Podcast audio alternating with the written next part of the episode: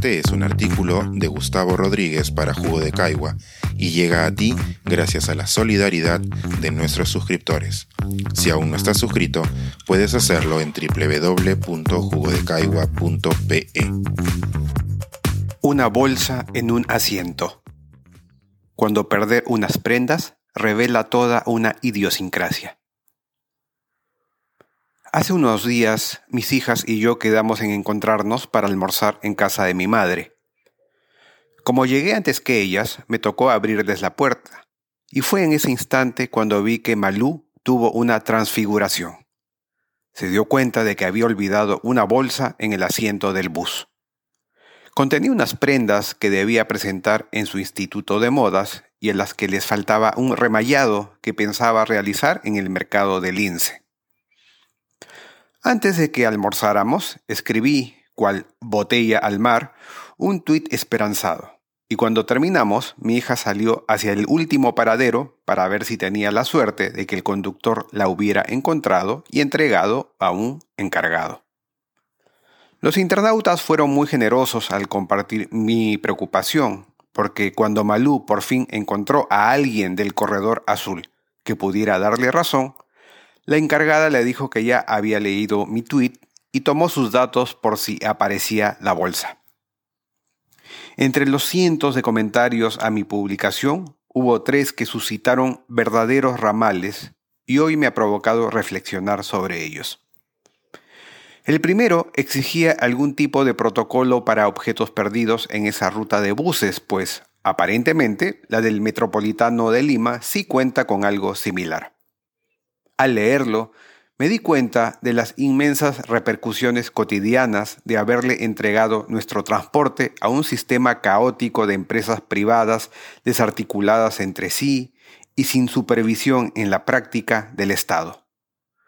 Cuando se trata de nuestro transporte público, los escándalos de atropellos, heridos, fallecidos y multas sin pagar siempre ocupan los titulares pero las pequeñas historias de gente que pierde un celular, una billetera o una agenda y que ven así mermadas partes de sus vidas merecen también atención. La circulación es la savia transportada de una sociedad. ¿No es terrible que en este territorio tampoco nos hayamos puesto de acuerdo para cuidarnos mutuamente? ¿No es la representación más clara de una jungla individualista y antisociedad en la cual cada uno se vale por sí mismo? Qué sencillo sería que quien encuentre una pertenencia se la entregue al conductor y el conductor a su vez la entregue en un depósito de objetos perdidos. Y que no se diga que los peruanos no son solidarios. Algún día se probará, mediante un sistema de transporte ordenado que contemple el ideal de una vida en comunidad, que teniendo en claro un procedimiento de entrega, los peruanos somos más honestos de lo que las malas noticias nos hacen creer.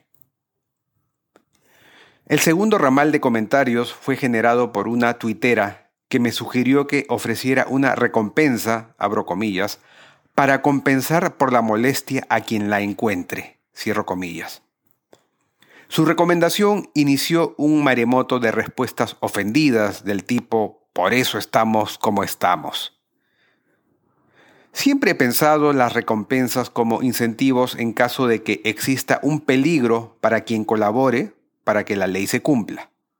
Si en el pasado revelar el escondite de un terrorista implicaba un riesgo a la propia integridad, una fuerte suma de dinero ayudaba a emparejar las variables de nuestra ecuación. Por ello, solo citaré la respuesta de otro internauta, arroba oitnotna Oscar, que me gustó porque fue clara y no cayó en el insulto. Cito, ¿cuál sería la molestia de encontrar y devolver algo que no es nuestro? Quizá uno de los principales mantras que deberían escuchar nuestros niños en sus hogares y escuelas es aquel consejo con ecos cristianos que en realidad sirve para una mejor convivencia. Compórtate como quisieras que se comporten contigo. Iniciar una cadena virtuosa siempre será el mejor camino, porque nunca se sabe cuándo le tocará a uno perder una pertenencia. El tercer comentario que llamó mi atención provino de alguien que reclamó. Cito, que tu hija solucione su problema sola, esa dependencia de los padres los hace ridículos. Cierro comillas. El hombre obtuvo varias respuestas que defendieron mi acto y las agradezco. Aprovecharé este espacio para responder que una cosa es criar hijos inútiles y dependientes de figuras paternas, y otra es echarle una mano a un hijo en alguna urgencia. Si nuestra ciudad fuera un mercado de abastos y yo tuviera a la mano un megáfono de regular alcance, sería muy extraño que no lo utilizara para ayudar a alguien en apuros, y mucho más tratándose de alguien a quien amo. Sin embargo, me quedo con la ratificación de que fuera de nuestras burbujas existen tantos pareceres como seres humanos. Personas que no han vivido aún la paternidad o maternidad, o que han sufrido problemas familiares a los que no tenemos el acceso emocional, o que simplemente están heridas por motivos indescifrables y que encuentran en las redes una ilusión de desfogue. Por ahora, Maluchi, paciencia ante todo lo que he expuesto. Algún día esa bolsa esquiva aparecerá en tu vida transformada en aprendizaje. Pensar, escribir, editar, grabar, coordinar, publicar y promover este y todos nuestros artículos en este podcast cuesta y nosotros los entregamos sin cobrar.